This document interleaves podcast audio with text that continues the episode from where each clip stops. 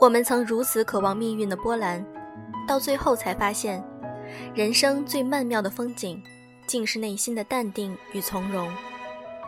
我们曾如此期盼外界的认可，到最后才知道，世界是自己的，与他人毫无关系。来自杨绛。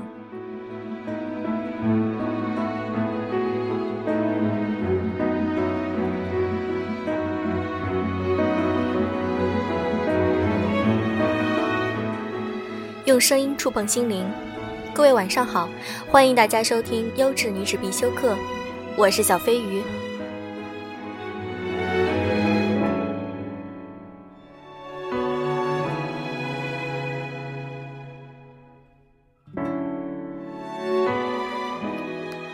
我们的节目有很长时间都在讨论人生以及你努力奋斗的意义。以及一些大方向中出现的迷惑与困扰，我们该如何去解决？今天，让我们再次回归情感话题，我们来讨论一下婚前立规矩是不是一件非常有诚意的事情？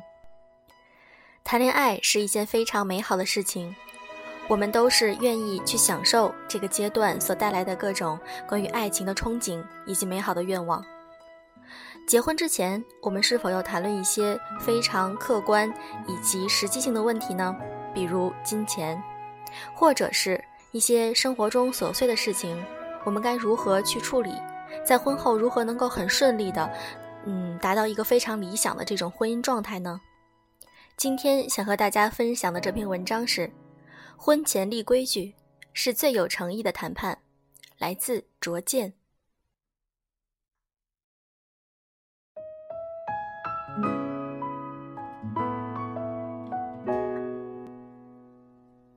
丑话说在婚前。我见过两类女孩，一类聪明，一类让人着急。很聪明的女孩在男人求婚时是这样说的：女孩说：“我有点小胖，脾气也不好，着急起来管理不好情绪，家务活也不是很会做，你还愿意娶我吗？”男人说：“我愿意啊，即便这样，我也愿意和你在一起。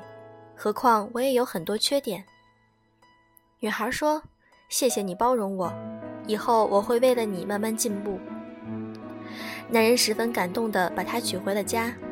从此，女孩的每一个小小改变，男人都看在眼里，喜在心上。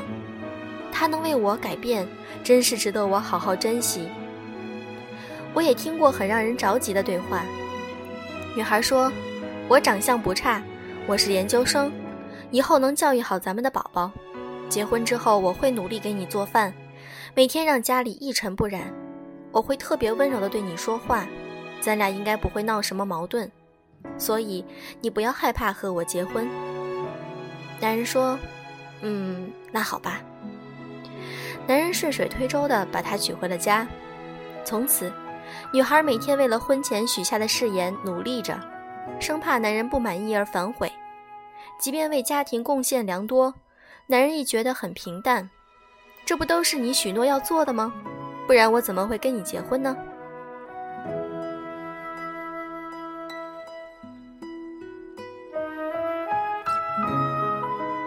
以上的例子反映了两点：一，前一个男人是真正有诚意进入婚姻的，而后一个男人诚意欠奉；二，就算对待同一个男人。也可以有不同的签约艺术，不然怎么会有营销学这门课程呢？如果这是人性里的一种贱，也请弱弱的服从吧。你身边闪闪烁烁的人生，即是某种现实。所以，本着稳妥起见，我的态度是：婚前尽量把将来有可能发生的分歧都抖在地上说清楚，不要为了获得很假象的完美。而把一切揣测都紧紧的包裹在包袱里，当嫁妆带到新家去，很可能里面就有你一辈子也消化不了的东西。在我看来，很多女孩最不勇敢的地方就在于什么都不敢搞清楚，怕万一发觉两个人不合拍，这婚还怎么结？在我看来，很多女孩最勇敢的地方就在于什么都没搞清楚就敢于跟对方过一辈子。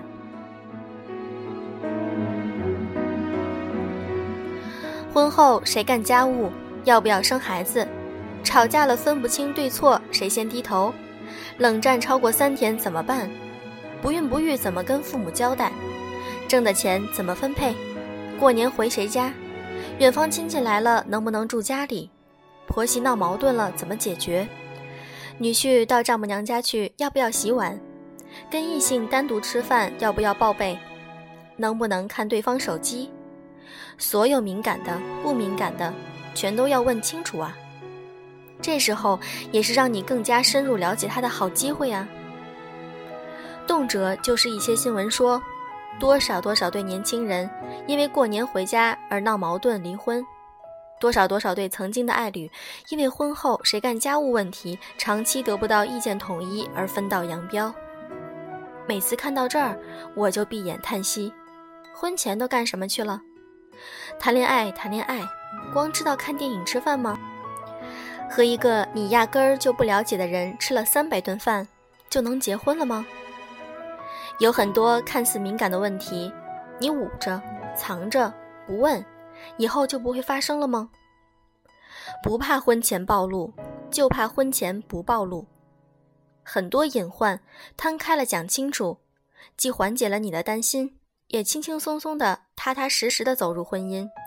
又能避免日后浪费不必要的时间精力去争执，何乐而不为呢？如果你真的怕，一切都坦白了，你们也结束了，那我只能送你一句话：你们早该结束了。婚前立规矩是最有诚意的谈判。很多婚姻到底能存活多久，其实一开始就注定好了，只是你自己选择了不想知道。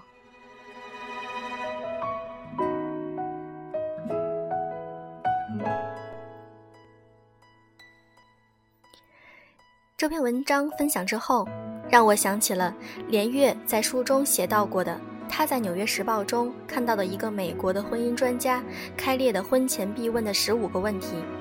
今天我想和大家一起来分享，因为我觉得很好。第一个，我们要不要生孩子？如果要，主要由谁负责？二，我们的赚钱能力以及目标是什么？消费观及储蓄观会不会发生冲突？三，我们的家庭如何维持？由谁来掌握可能出现的风险？四，我们有没有详尽的交代过双方的疾病史，包括精神上的？五，我们父母的态度有没有达到我们的预期？会不会给足够的祝福？六，我们有没有自然？坦诚地说出自己的性需求、性的偏好以及恐惧。七，卧室能放电视机吗？八，我们真的能倾听对方诉说，并公平地对待对方的想法和抱怨吗？九，我们清晰地了解对方的精神需求及信仰吗？我们讨论过孩子将来的信仰问题吗？十。我们喜欢并尊重对方的朋友吗？十一，我们能不能看重并尊重对方的父母？我们有没有考虑到父母可能会干涉我们的关系？十二，我们的家族最让你心烦的事情是什么？十三，我们永远不会因为婚姻放弃的东西是什么？十四。如果我们中的一个人需要离开其他家族所在地，陪同另外一个人到外地工作，做得到吗？十五，我们是不是充满信心面对任何挑战，使婚姻一直往前走呢？借助连月的话，我想说，婚姻是件需要仔细追问的事情，它可以好的让我们觉得一辈子像一天那么短。也可以坏的，让我们觉得一天像一辈子那么长。碰运气摊上好的婚姻的事情，还是不要指望的好。所以，希望大家都能够在婚姻前问清楚这十五个问题。你自己要仔细的想一想，也让对方去想一想，然后互相的给予答案。也许这是一个互相深度认识的很好的机会呀！